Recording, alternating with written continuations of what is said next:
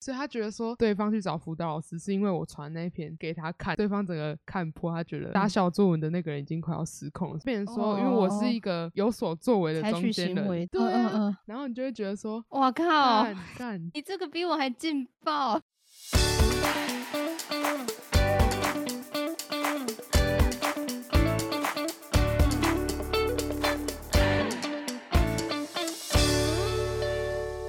八七五 lucky，朋友无喙齿，大家好，我是八一七，我是八八。欢迎收听今天的繁星俗事。没错，看起来你情绪有，我就要回来了。哎，好，那我们今天要干嘛？大家还记得那个上礼拜我们在聊什么？上礼拜就是聊那个朋友中间人，那这礼拜就继续喽，哈哈。第三者没错，成为第三者的故事，这样听起来比较有那个冲击力吧，有点洪世贤的 feel。八点档的风格。今天要从我开始发表那个我的事故案例，对吧？你不是说你的是故很长欸事故啊，我都打事故啊，你都那个啦，每次打字给八七七，他都会按自己的那个想法去重新诠释跟解读，他每次得到的那个结论都会跟我预想的不太一样，让我每次沟通都感觉很刺激，因为跟你对话的人是个很不受控制的人，不会，我有时候也蛮好控制的，你这个苍白的辩驳，我很容易被激将法那个影响。激将法。我们之前不是讨论过吗？对啊，我对对对，有那个回忆被催化了。好了，那我 run 一下上一次在讲什么。上一次我好像是有聊到那个我中学时候遭遇到那个可爱的中间人，对不对？然后还有受到他们收容跟保护的调皮当事人，有点那个 SCP 的感觉，收容失效，因为他后来那个当事人有点失控吧，就是我迁怒啊。今天就想要比较详细的分享一下，当我自己成为中间人的时候，我遇到过哪些纠结，还有顾虑或考量，我自己夹在中间的故事。哎，事故，好你准备好了吗？好，我准备好了开。玩笑啦，有点长。那我先从那个事件开始经过开始讲起，然后之间再穿插一些我个人的解读。这个事情刚好就是我前些集数都有概略提到的那个深夜惨叫的室友事件。对，如果有听的话，应该有点印象。先介绍那个主角通灵少女阿姐阿姐是因为那个，因为之前大家不是打那个 R R R 都会打 R R R 吗？对，因为他很会对对 R R R，所以就叫他 R 姐。然后还有一个是跟我比较亲近的 Y 妹，为什么她是 Y 妹？因为我觉得她水干 Y U，你有 get 到吗？我觉得很可爱啊。有啊，弯腰油桶。那个不是跟我想的不一样，跟那个油桶有什么关系啦？啊，你说很可爱啊，是那个油桶。好好好然后嘘嘘，安静肃静哦。所以一开始呢，我跟那个 Y 妹，因为连番收到过几次那个 R 姐啊，她会在三更半夜还是凌晨的时候会发出尖叫声，然后被他吓醒，然后已经吓开学两三周都这样了，然后就开始有点精神不济。反正我们就找了一天，然后我跟那个 Y 妹很委婉的去问了那个 R 姐说，这样的情况是怎么造成的呢？据她本人所说啦，她有一些忧郁症的关系，然后另外一部分是她会受到那个能量场的干扰，这样对。那之前也有提到说，这个 R 姐呢，她自称是灵感很强的人，经典的那个盯着一个空旷处发出微笑的那个事件就不提了，对。然后甚至他说会因为他说在那个置物柜里面有塔罗牌嘛，他那个塔罗牌会影响到他的睡眠，会让他出状况。哎、我觉得如果真的是这样的话，我就很怀疑他那副卡塔罗牌是不是有没有可能会卡到了什么不好的东西。你看那个水晶矿石一类的东西会需要去净化嘛，那塔罗牌或许也应该要比照办理一下，毕竟用久了可能都会沾染负面能量之类的，对吧？灵性老师的解读，你有 get 到吗？有，你现在是初级魔法师，还没那个转职，修炼久一点就可以拿又粗又大的魔法杖了。然后唱那个修炼爱情。怎么修炼爱情？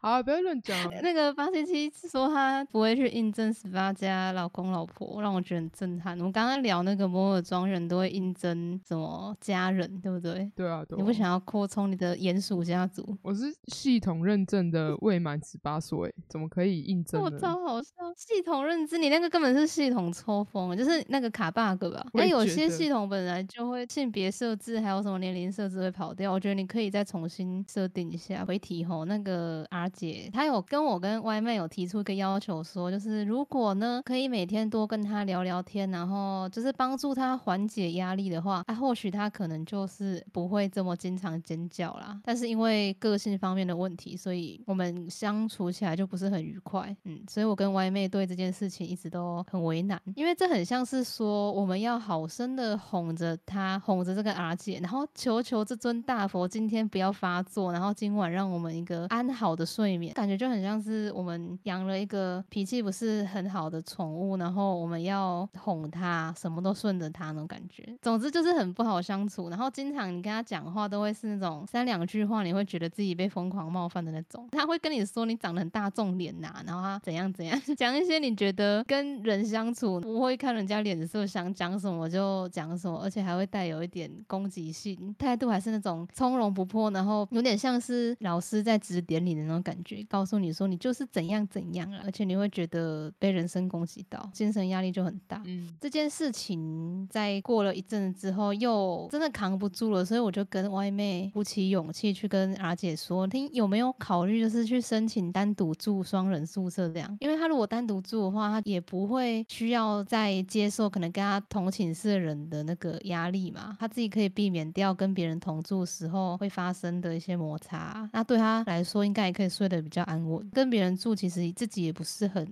自在啊，因为我觉得这样很两全其美，对双方来说都挺好的，我们可以睡得好，他也可以一个人逍遥自在。对，然后我跟 Y 妹甚至是我们是查好那个校方的宿舍资讯才去找他沟通的，所以说这些资讯都有依据，也有跟他提供。这样这件事情还是非常失败，因为那个阿姐她很不愉快的感觉得到，她克制住那个自己很悲愤的那个情绪，就是很悲伤又很愤怒嘛，那种夹杂的情绪，她就质问我们说：凭什么？凭什么是她应该要搬走？然后凭什么她应该要一个人住？其实我觉得这提问就很怪，因为觉得你住的也不自在啊。二来为什么会是造成问题的人来问这这个凭什么？他觉得问题不在他。他有说什么？为什么不是宿舍的其他人要搬走？就是觉得受到他干扰的我们应该要搬走，应该是这样才对。提出了一个灵魂的质问，就是他骂我跟 Y 妹，你们这是用多数决在针对我，好辣哦，好辛辣的妹妹啊，不辣姐姐，她是学姐，辣姐姐，你喜欢辣姐姐吗？我不喜欢呢，而且她这样很机车，她这样很辣，欠打，不行不行，有有。有争议，有争议啊！完美的十八加泼辣的老婆，按坦白说，我觉得他这样讲也没有错啦。多数决嘛，多数决的暴力太不应该了。反正我听了就很火啦。我不懂那个什么多数决暴力，因为我就是在多数决下面受贿的，对吧？我就是因为我圆不回来。总之，这个时候开始，我我跟 Y 妹这个时候是站在一起的，就我们一同和 R 姐之间摆明了就是双方对彼此都很不爽。所以你看，一开始我没有站在中间，再来我会位移到炮火最猛烈的中间地带。我先交代一下，反正在上述那种无效的对话以后，又过了一阵子一段时间，然后发生了另外一件事。一天凌晨时分的时候，我们再一次听见了凄厉的惨叫声。那天特别惨。我印象蛮深，我那个醒来之后，整个心脏跳超快的，就吓烂，不是吓蛋吓烂哦，然后发信息。然后这时期，我和外妹已经是那个好久都没有睡过一次好觉，所以气色也都很糟糕，忍无可忍了。外妹就搬下床，她就走到那个阿姐的床位去拍她的床板，想要把她叫醒，这样叫醒她，然后问她到底是怎么了。问说：“Hello，你怎么了？还好吗？为什么又在叫？是发生什么事吗？”嗯，我就窝在床上，很窝囊，苏辣哦，默默的安抚。自己那个一直跳的小心脏，后来那个 R 姐也确实，她有被喊醒，她就跟外面说：“你这样是把我吓得不轻。”后续还有一系列的相关感想，比如说她有讲，她还有拉我的脚，哎，就是说那个外妹不只有拍床板，其实还有拉她的脚，谁知道她要干什么？搞不好她是要来把我揍一顿呢？万一她那时候要对我不利怎么办？提出这一系列的困惑跟质问，就是越到后期，她并不是当下反应就这么大，也不是当下。那一段时间就提出这些质疑、控诉，对。然后其实我印象他还有说说，啊，万一他那时候拿刀刺我怎么办？就是他有讲，就是比较可能荒谬吧，但是也不能说他这些质疑没有根据，只是说就一般人不会有这样的联想。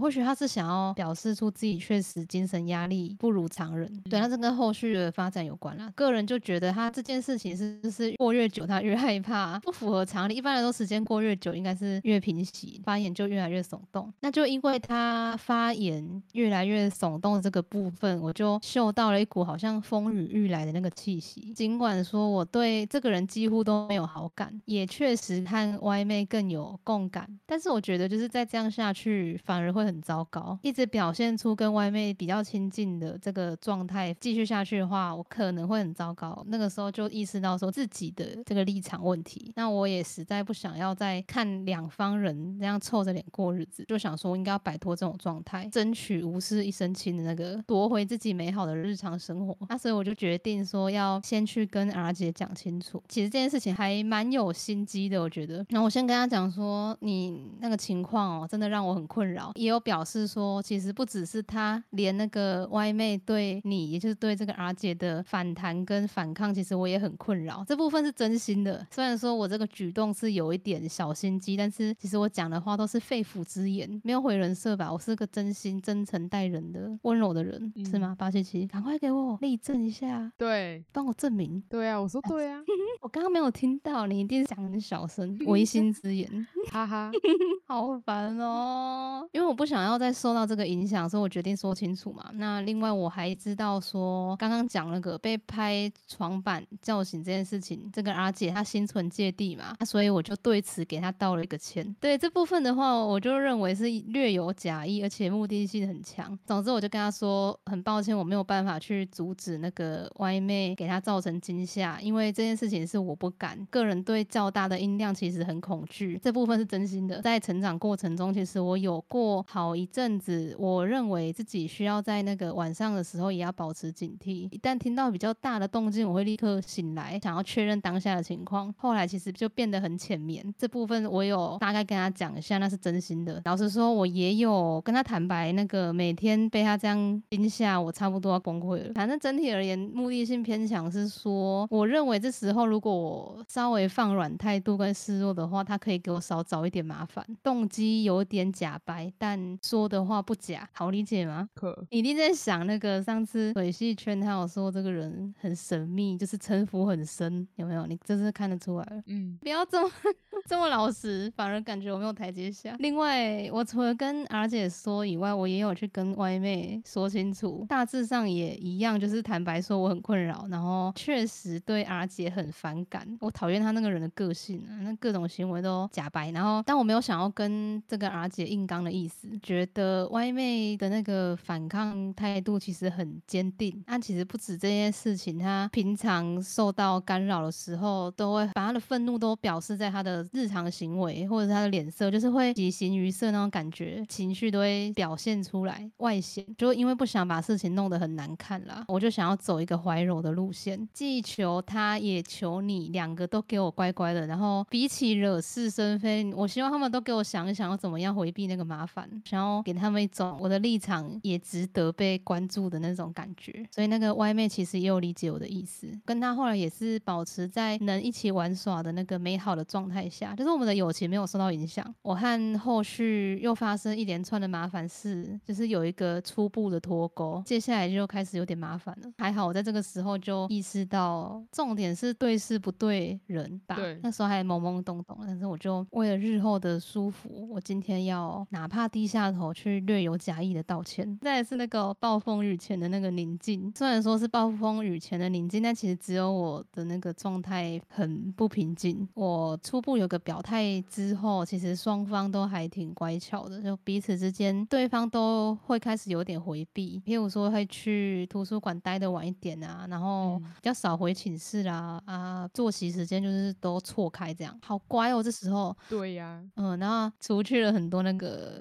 战火，感觉平息了。只不过那个时间久了之后，除了双方都会私下找我聊以外，都会传那个赖私讯我，然后他们会抱怨对方在那个公共环境的卫生啊、群组对话之类的这种生活的小角落，他们会开始给对方添堵，给对方找麻烦。他们这样互相冲康对方，当然我也会遭殃嘛。对啊，那最主要是那个阿姐，她卫生习惯没那么好，她经常会在那个马桶跟洗手台会倒那个食物残渣。你记得那个全家都会出那个什么？对，不止泡面，还有那个麻辣烫那类的，嗯，是还蛮好吃。但是因为里面有芋头，后面买都是我的历届室友把我吃掉，吃里面的芋头。他就会把洗手台跟马桶弄得油油油臭臭的嘛，造成堵塞。我记得他有一次就是弄到堵塞，也是我跟那个外面去要怎么请人家来维修跟通管、通那个洗手台跟清里面的那个管道啊，传那个资讯，请那个始作俑者自己去处理。其实外面原本都还会跟我一起处理这件事情，不管是要联络人家来整理，还是跟我一起清理。就是如果没有塞住的话，我们其实都有买那个打扫用具，我们一起弄。但外妹她已经知道说是那个仇人搞的，怎么可能还愿意帮他收拾？那就落得是我要弄嘛。确实我弄过，就是帮忙收拾残局了一两次。就在这个时候，他们开始就是对那个彼此的恶意有点压抑不住了，开始若隐若现的那个时期。就是我有意识到说，就算我要主张那个怀柔啊，我也不可以太没有原则，不能当一个软柿子。虽然软柿子很好吃，你爱吃柿子吗？还好哎、啊，好了，我喜欢吃硬的，谢谢。硬的哦，居然哎、我喜欢吃那个柿饼，但是硬的我就是哦新鲜的，要用啃的，也没有那么硬啊比较好吃。那个柿饼里面不是柿饼，柿子里面会有一块一块比较透明，然后对 Q 对 Q 的地方，我很喜欢。哦，那个好吃。好，那回题，感那个太跳痛了。上一集不是有说到那个表态事不关己这件事情，对，就意识到说，我们好像除了要时刻提醒自己以外，然后我们也要让那个当事者双方都要铭记这一点。你们都给我记好，我他妈是中间人，你们不能把火烧到我身上。我就感觉好像哦，人都很健忘，你搞什么东西啊、都很爱纵火哎、你当他妈都烈焰监理哦，烈焰监理只有我我可以当，知道吗？你们都没有烈焰的资格。啊对不起，你是不太懂，因为你情窦未开。没有你很失控啊。今天情绪确实，因为我过敏啊，我今天情绪有一点抓不住。想说就按刚刚那样很平稳的讲，但可能我生性就喜欢追求刺激。然后等一下关怀你，怎样啦？不用啦，你打断我的 tempo 了。好拍谁？你刚刚讲 到那个他放好好，我记嗯得，我记得，呃，不是他放我，举凡跟公共事务相关的事情，就是我一律都会在群组说清楚，阿姐跟外妹都在，然后包括另外一个几乎都没有回来住的那个。另外一位室友在的那个群组讲清楚，大家都在的情况下比较好坦白坦率、说清楚讲直率，毫无遮掩。对嗯对对，毫无遮掩。我们就是光明磊落的人，就算烈焰，我们也要烈得清清白白。好，我就会在群组里面告知大家说，有哪里脏乱了，然后请造成这个状态的人去清扫。也明说，以往我虽然都会帮忙随手整理，但实际上这分明就与我无关，就释放出你们闹脾气的调皮举动已经妨碍到我了。同样调皮的小情绪，告诉他们我也有情绪啦，你们要照顾我，懂吗？中间人也是有情绪的，也是一种说，哎、你们平时要小打小闹都可以，要调情当然都可以啊，但不可以妨碍到我这个中间地带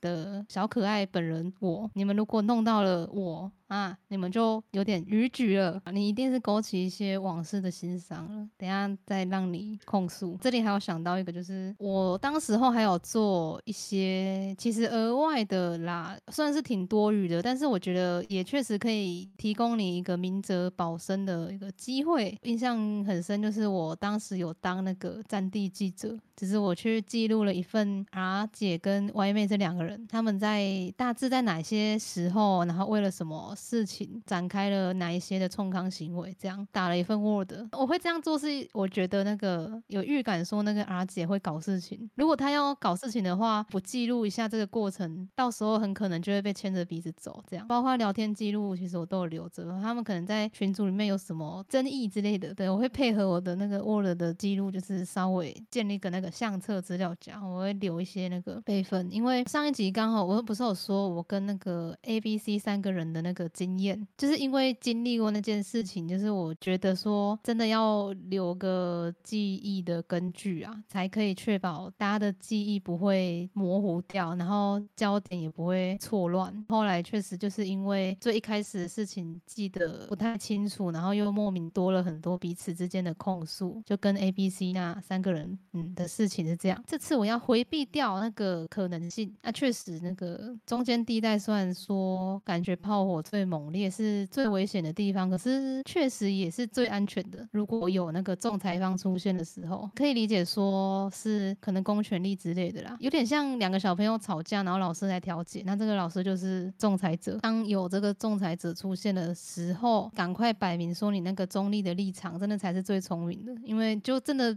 不会被追究责任啊。到了期末将至的时候，已经差不多要开始准备期末考了。那我真的不知道为什么会拖到这个时候，阿姐这时候才说她要跟那个学校告状，说那个歪妹霸凌她。因为她拖还蛮久的，就是我跟那个歪妹听到这件事情的时候都很傻眼。我一来是想不到说，哎，为什么会是现在？就我跟歪妹就是私下聊说，这时候讲好怪哦，所以我就总觉得她会搞事情，然后结果没想到是这就真的成真了，被她的那个灵能力干扰到，然后感觉我自己也开启了一些预言天分。好，一方面是觉得很意外啦，二来是觉得其实大概率应该不会有结果。对，确实是这样，就是最后那个校方是认定就是没有构成霸凌啦。他也就是觉得我好在有留那个记录，作为夹在中间的人，有好几次就是被那个诶负责处理这件事情的人翁家谁，好像是专门管那个哪些系的纷争吗？就是那个学务处还是哪里会有这样子的职位存在，然后他就会请我去喝茶聊天。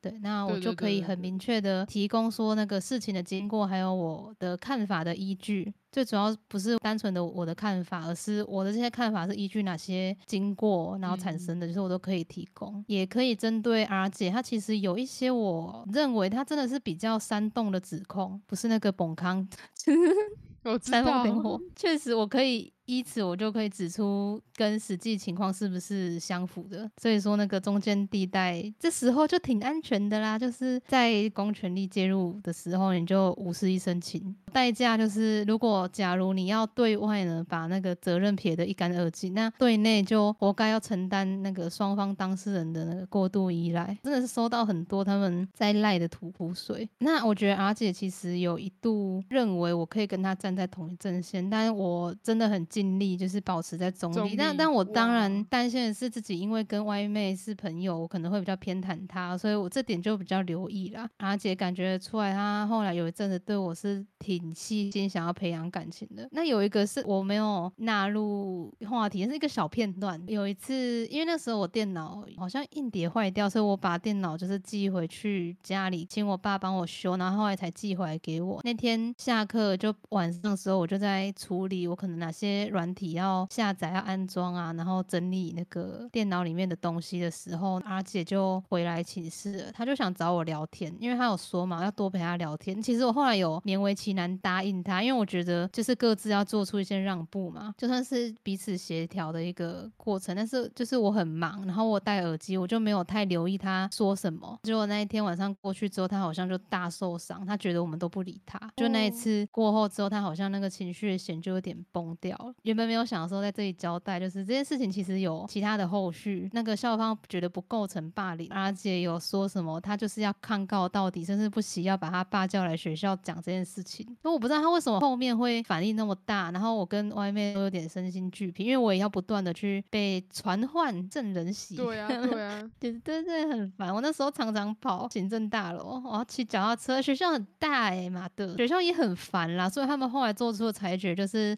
请阿。姐跟外妹两个搬出去，那我想说算了，就就这样吧。反正另外一个也都没有回来，我就等于说一个人睡在四人寝室也很爽。只是说后来我跟阿姐也撕破脸，就是她搬走之前都要把东西搬空嘛，然后也要打扫干净啊。刚刚也说卫生习惯不是很好，所以她没有扫得很干净。可能就是宿伟在检查的时候其实没有认真看，他们只看照片啦，没有亲自来看，所以就发现她的位置上都是很多她的头发，不是一两根哦。哇，爬上。床铺阶梯上都是毛那种感觉，我就传讯息说啊，你那个没有打扫干净。他虽然是传赖，但是我可以觉得他语气很急败，是他的副笑脸，就说什么哦，反正素伟没跟我讲啊，那不是我的责任，就麻烦你自己清喽。那个时候我就理智线断掉，我赖他超多，我的干掉他，就是我被你们夹在中间那么久，我还帮你清过那么多次你弄脏乱的洗手台跟马桶，然后现在我还要受到你这种无名的情绪指控，我觉得超讨厌。更何况他后来他开始跟学校康高说他受到霸凌的时候，他对宿舍寝室内原本我们不是有达成一个比较和谐平静的状态吗？他都没有再遵守了，甚至他还会开始在那个宿舍名规定说，可能九点以后不能在寝室大声喧哗，不能通话，造成寝室人休息上面的干扰。结果他就跟她男朋友通话到凌晨，她开始失控这样。哦，我就觉得她突然给他开，真的很没有道理。明明我们都默默的达成一个和谐了，然后你为什么又这样？我们也没有在叫他搬走了，我们默默承受他在半夜那个惊声尖叫，欧阳小鬼来攻击我，怎么会这样？然后做噩梦，我常常梦到被鬼追，哎，我那时候真的常常梦到那种。哎，很恐怖。然后我居然那么平缓的讲到这里，算平缓吧？你有什么相关经验可以分享吗？放火烧山的小故事。我我有心得，我我觉得那个学姐会突然爆炸，是有可能她跟别人抱怨同一件事情，然后可能别人建议她怎么做会比较好。但是我不知道是不是有啊，但有可能。他说：“哦，那你既然觉得你自己过得不好，那一定是别人的问题，什么之类的。”我要提出一个很过分的发言，是我认为他应该没什么朋友哦，个人哎，那我知道她有男朋友了。对啊，她有男朋友啊。她常常跟我说，她男朋友跟她一样忧郁症，然后我就想说，哦。虽然我自己也诊断出忧郁症过，也吃过药，也病了几年，但老实说，我觉得这样子很容易两个病友会有个同温层，你们会有个自己的世界观。虽然我觉得这样讲好像很鄙视精神疾病者，但不是哦。但是我我确实认为，像我也有病友这样子的人际关系嘛，注意说不要跟他们太常抱团取暖那种感觉。我们相互理解，也同样心思细腻，有过类似是的经历或见闻吧。但不代表说我们可以形成自己的一个世界观，在看待这个世界。这个世界不是运作在我们的认知上面那种感觉。这样讲算委婉吧？那老师讲的话，我会觉得他们两个如果相互倾诉的话，得出来的结论会很荒唐。老师说，我今天讲完之后，有没有透露出一个无奈啊？我上次在讲那个 A A B C 三个人的事件的时候，我觉得情绪还算活泼。今天整件事让我更多的是无奈感跟。心很累，还还有一点。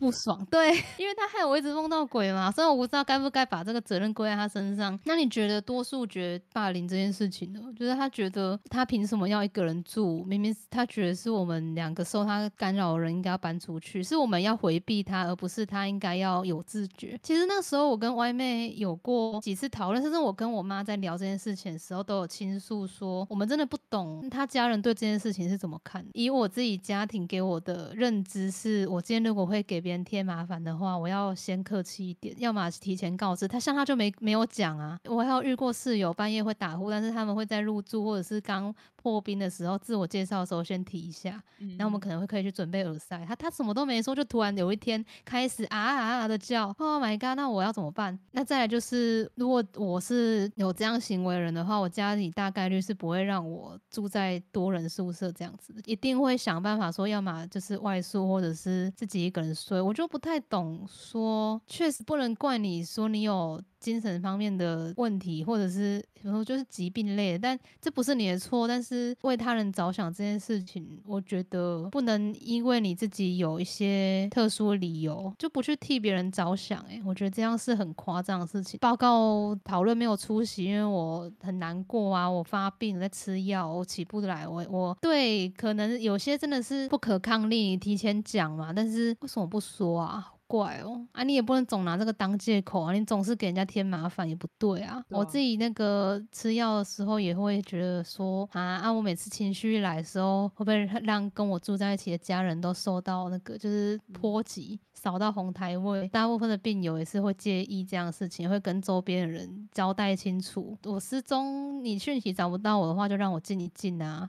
我状态不好的时候，你就让我在房间静一下，过去就没事了。没事的时候，我会跟大家说一声。如果会给周边人添麻烦的话，为什么不有所表示呢？该说是回避麻烦吗？他不把自己的问题当成问题那种感觉，我觉得这样不对。你要认知到自己是有问题的吧？你确实就是会给周边人造成困扰。啊！你想不承认哦？回避这个问题吗？跟别人说我他妈有病吗？有什么关系？人家不接受是别人有病啊？怎么讲？别人不接受是他们的事，但是你今天有事，你就要先有个表示嘛。吼！哎呦，情绪上头了。好啦，换换发信息说，我已经把我的伤疤揭开了。意识到那个你自己会影响到别人，你自己就会比较不好意思。通常他没有那个感觉。宣炮小公主、通灵少女小公主，好多那个新的外号。好，讲起来其实还是蛮愉快的。就是我居然经历过这么惊心动魄的旅程，当时留下的记录都不知道，我要删光光。从我赖他他妈的，我已经承受你多少那个情绪波及了。然后我好像有跟他讲明白，说你还要求我们要怎么样对待你？你有没有意识到说你今天表现出来的态度值不值得别人去优惠你、去对待你？你凭什么要求别人对你有 VIP 的那种感觉？根本就没那个义务啊！跟你讲话超累的，然后他还说下次要带我去逛街，我心里一直想说，我才不要，不想跟你去逛街。就是我表面上没有表现出来，是跟他撕破脸的那个时候，我受不了。我那时候就想说，终于过去，你他妈终于搬走了，我解脱了，那我情绪就全部丢给他算了，然后就把他封锁，我没有等他回复。好了，这样其实也很情绪化了。我原本想说这段就不要讲，就是营造出一种我很和平，我解决了事情，就是我没有放任何一把火那种感觉。对，但是那是虚假的，我要展现真实的自己。我不是无能狂怒，诶，我愤怒的时候会有所表示。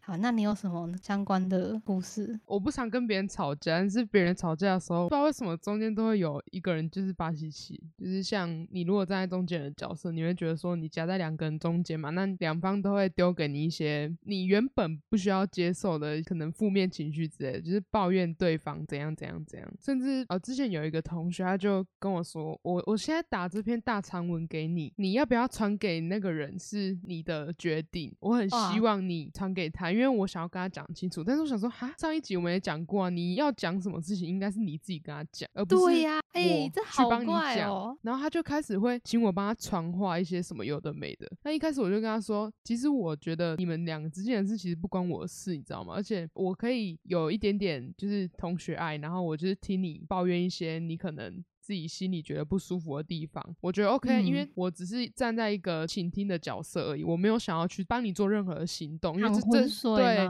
这些都是我本来不需要去做的事情。后来会变成说，你一直叫我去帮你调节这件事，应该是你原本要去做的，没有错啊。他会觉得他自己搞定不了，两个当事人他现在是处在一个矛盾的状态，就是脚对脚的状态。但是中间人的话，就比较像是在他的天堂的感觉。这个人呢，就 跟另外一个人比较没。有争吵，所以他觉得他跟他讲，他比较容易接受。如果我是被传话那个人，好了，你传给我另外一个人委托你传给我的东西的那个时候，我会觉得对方很没诚意，更气。如果是我，我也是，而且对嘛，嗯，通常你帮他传话之后，这边又有话叫你传回去，真的会把自己搞到就是好好笑，没有自己的空间。啊，我想到一个暴力的破解方法，当那个人透过你，然后传的话给我的话，我我会气嘛，我就会拍自己的排泄物再传给他。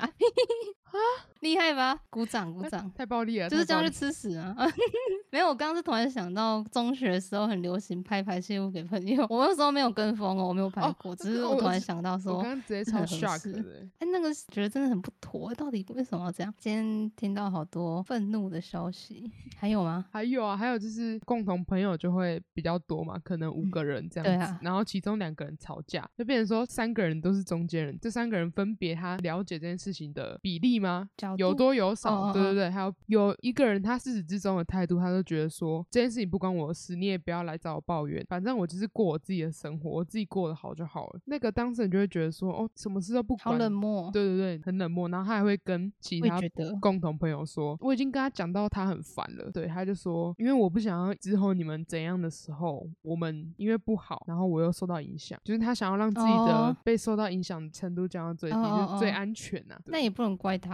说这样挺聪明的，只是说真的太不近人情了。对，有一点像是那个吧。上集是有个标题是那个中间人对那个抽离程度的掌控啊。没错，我也有在想这件事情，大开眼界。对啊，你刚刚那个传话那个太炫炮，打一长串你都打了，为什么不自己传？我觉得超怪，而且他超多错字的。等一下，哦好，直接爆料，小俊我有帮他传出去。某某某他昨天有叫我给你看一个东西，但是我觉得这件事情要取决于你要不要看。如果你要看的话。我就传给你，我那是没有问题，这是当然，我经过你同意了啊，因为我没有这个义务帮他做这件事情。但是好了，我帮他最后一把，我想说问你看看，然后他就说好，没关系，你传给我这样。传给他之后呢，后来那个叫我传话的那个人，他晚上就直接私讯我说啊，你传给他看了，啊，可是他去找辅导老师，哎，他说什么，如果你还没有传的话，就不要传，什么意思？所以他觉得说对方去找辅导老师是因为我传那一篇给他看，对方整个看破，他觉得打小作文的那个人已经快要失控了，所以才去找辅导老师解决这件事情。变成说，因为我是一个有所作为的中间人，对啊，然后你就会觉得说，哇靠，干，你这个比我还劲爆！你预告放这个，你是一个有所作为的中间人，听起来很有尬死，但是你已经下烂了，这样子真的疯掉。对，后来就可以直接接到那个，我说有其中有一方当事人，后来他就完全不理这件事情，他不想要再跟那个人好了。他原本就觉得不管怎样，我都要跟他恢复像以前一样的状态。结果后来他心死了那种感觉。对他后来心死啊。你说他想要恢复跟以前一样好，是恢复到跟打小作文那个人吗？打小作文那个人，他希望跟他想要传达这件事情的人，你应该给个代号。Bibo 跟 Bobby 超难懂，那我们叫小狗跟小猫。对啊，这样才对等。小狗就是写那个小作文的人，小猫就是去找辅导老师解决这件事情的人，因为他觉得周边的朋友都没办法再帮上他，觉得他这样做是 OK 的。我也觉得是 OK，的真的确实。而且他这样做之后，就是小狗也不敢再跟其他人讲些有的没的。他有跟辅导老师聊过嘛？辅导老师也建议他说，是你跟他之间的事，你不要去影响到其他的人。觉得这句话他应该要跟小狗讲。没有啊，后来小狗也有去啊，有叫他们两个去各自去聊，没错，面谈。那这样有人介入，有公权力的介入就好啊。他没有招到你身上吧？你有被叫去问话吗？你怎么那么憨呢？居然还听话传给别人？没有，原 原本小猫叫我陪他去，他觉得他很容易被小狗抢，因为小狗会说啊，为什么你自己讨厌我这样的行为，你不自己跟我讲，然后你要把事情闹哦，那他他自己为什么不直接？哎，小狗这样是一只手指着别人，有四只手指着自己，哎，对啊，要死！你可以问他说：“妈的，你可不可笑啊？”天哪，这个太劲爆了！没有想到故事居然这么震撼，太乱了吧？啊，你上的是一种很新的大学哦，很新的友谊，猴子跟猴子之间的友谊，猴友谊，猴子都属猴，都属猴，猴友谊。不要这时候讲这个了，好好笑。好，就讲到这里了。所以后来呢，小狗它跑走，它拒绝沟通。后来我也觉得小猫它这里的它的立场比较站得住脚吧，因为它的指控都不是什么莫须有，就是他觉得真的冒犯到他的生活，指证丽丽。对，而且那些行为我其实都有看过，所以也不会说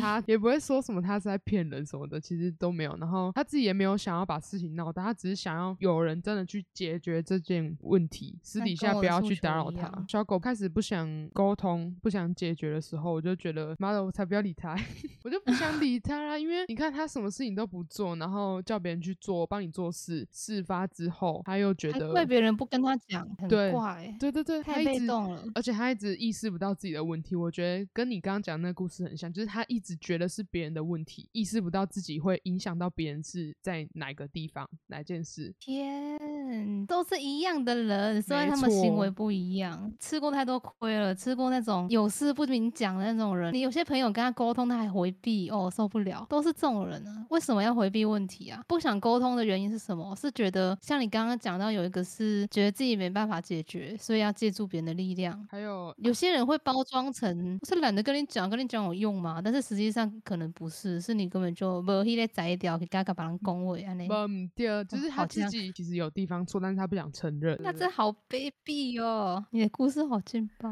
而且透露出你刚刚表达很活泼，有那个生气、新鲜的愤怒。像那个上一集 A、B、C 三个人那件事情，我觉得还有蛮多值得反复我在思考，还可以有点收获的东西。这件事我就觉得反刍之后都没有什么意义，它都是纤维，没有什么营养价值。当然有，我后来它有帮助我总结出那个啦，我有归纳出我觉得总体而言，如果身为中间人的话，合适采取的一些措施，它有帮助我产生一个结论。但除此之外，我就觉得可笑居多。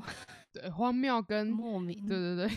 比较多。如果要谈精神疾病的话，我觉得爱教学姐是一个很酷的例子，因为这件事情其实有其他面向。她很棒，就是很棒的小公主。她给了我，哎，谈那个灵能力也可以提到她。那这种她跟我说塔罗牌会让她睡不好的时候，我觉得超问她啊！你倒是不要放在宿舍啊，你带回家咩？你为什么就知道你会被影响？睡不好，就我就怀疑是她的问题，要不然为什么会梦到这杯鬼追？她搞不好就是她很强的守护灵。我那时候就跟歪妹讲，我说。噩梦，然后外面说，我也是哎，那一阵子气势超差，而且他读的系是考试很多，要做实验的那种理科的。那我艺术系就是熬熬夜做作品之类，但那个时候相对的没有他这么生活繁忙。感觉那个 今天分享比较像是那个奇怪人奇人异事啊，我真的很难理解。那个阿姐念的是心理系耶，哇，知道自己他是想要了解自己吗？我不知道哎，因为他的逻辑很特别。哎，透过观察，你有感受到什么哲学迷思？我觉得，如果再让我遇到一次这样的事情的话，我是后来我会比较偏向我不想管事的，那我就比较冷酷一点。我都是冷酷无情，其实当朋友来倾诉的时候，其实也都会听啦，对吧？就是嗯，只是开始会对要怎么样划分那个界限有一个考虑了。你是会觉得说，在小狗传长篇作文提出要求的时候，你就先止步于此。嗯，刚刚是打妹打妹，讲日文的部分。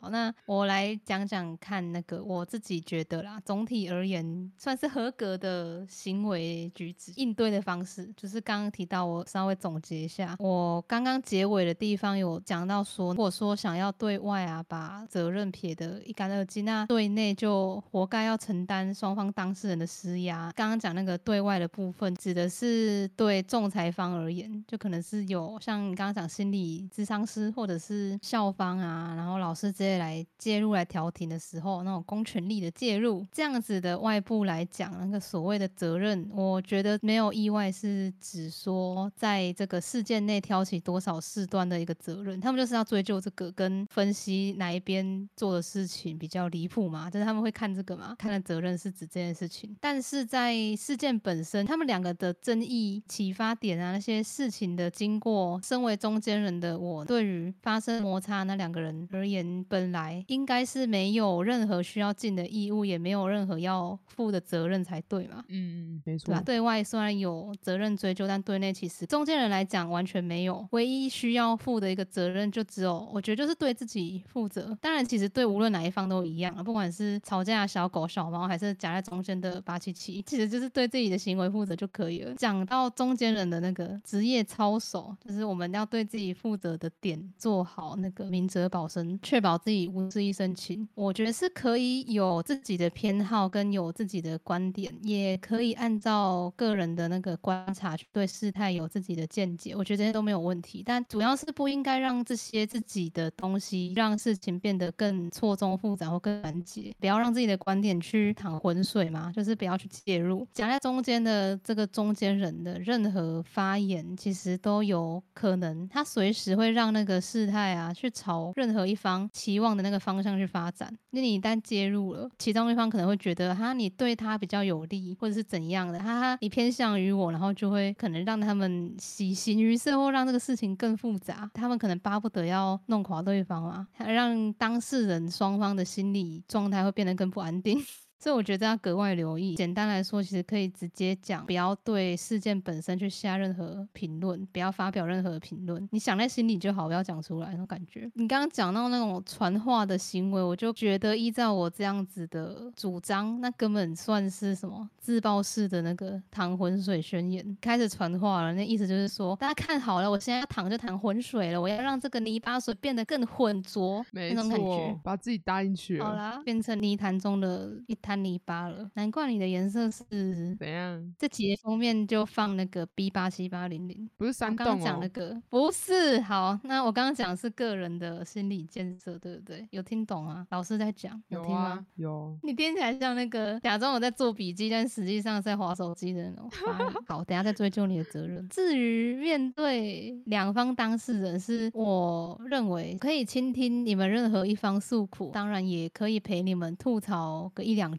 但就是我坚守，我绝对不发表我自己的判断。这可能要留意说，陪任何一方在抒发情绪，尤其是你帮忙吐槽的时候，譬如说我跟别人讲某某某怎样怎样说，对方可能会说哦，他这样怎么那么离谱啊，在搞什么？这是你发出这样子的附和的时候，你可能就会让不理智的当事人，那前提是他不理智。像我觉得小狗可能就是比较不理智，它会产生一种说啊，你比较偏爱我的那个错觉。上面有讲嘛，你的任何一言一行都可能会让事态去产生一个左右动摇，包括不管是事态还是两方其中一方的那个心情，都会被你哦，你就是那个波动他的琴弦，那个心弦，你乱了他的心曲，他随时都可能倾心于你，你就暧昧了，坠入爱河。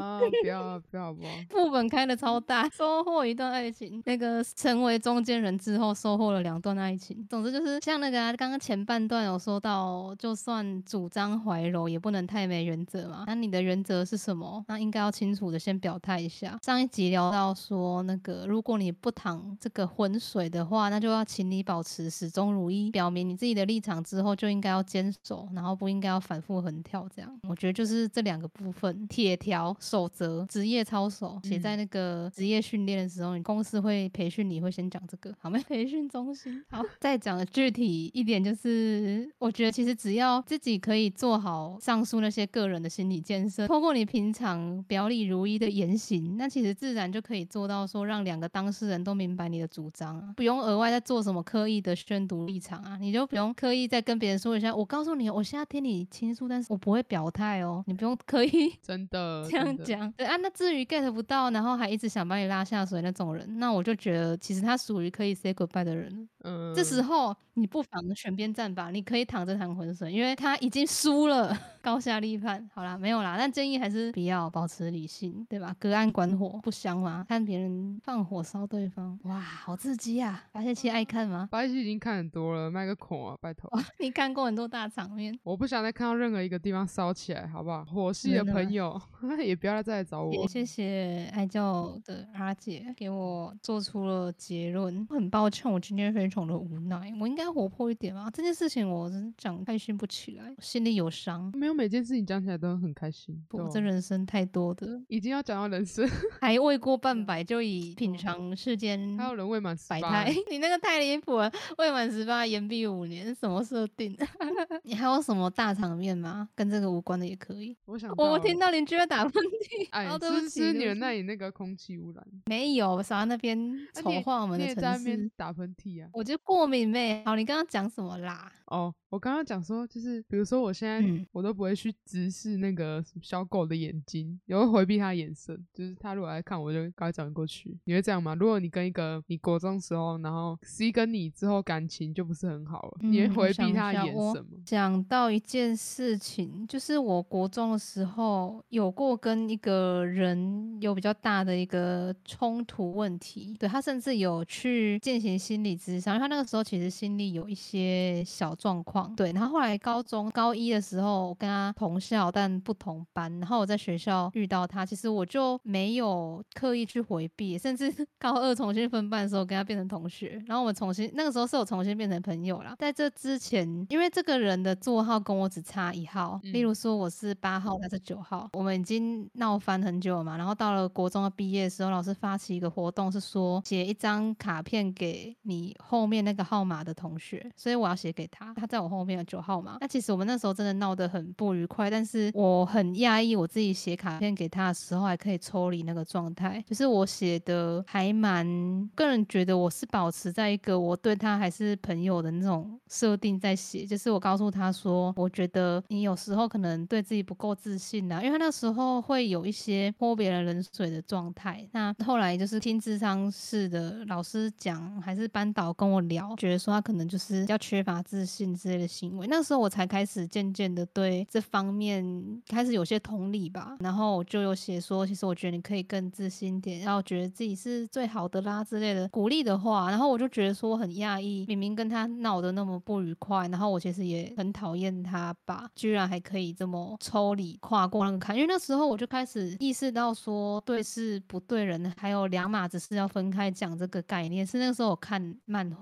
你知道中二病可以学人生哲理吗？然后我那时候看一个漫画，主角落入一个敌营的那种感觉，然后大家都要追杀他。然后后来他跟敌方的矛盾啊纠结解开之后，敌方就说这样没有问题吗？我们刚刚明明还想杀你，然后主角说那你们不是没有杀成吗？只是你们没有把我杀掉，那这样就好了。然后我就觉得说哇，这气量很大，所以我就开始觉得说，把两件事拆开来讲，或者是你去细看一个人的动机的话，他可能本意也不是如此。就从那个时候开始，我有点成长吗？就感觉说可以做到拆开来看。高中之后，我得说我后面的行为有点脱序，就是我跟那个 A、B、C 三个人的事情，其实后面还有一些精彩的后续，我提一下可以吗？因为大家会觉得说，哇，刚刚讲了这么知性的人，结果居然做出这么打自己脸的行为。那个时候几个人到后来之后，我们就是撕破脸嘛。像有提过，他们自动就是把嗯我在社团里面的有点像是什么公司持有的股份全部没收那种感觉，然后什么事都不让我参与了那样。然后我就想说，好啊，你们要来这个，我就在他们社团办展览的时候，我除了展览作品以外，因为那时候其实我有内鬼，就是他们的那个干部群里面的副社长，其实就是跟我沆瀣一气，就是他他也看不下去他们的行为，这样看不下去，尤其是 A 跟 B 的行为，他觉得不妥。然后我就写了古人在写一些陈情，都会写的洋洋洒洒，然后很有文学价值嘛，我也要有那样伟人的情操，所以我就把他们的荒诞事迹写写成那个纸，我写了好几张，两三张 A 四的纸吧，然后跟我的作品贴在一起。当然是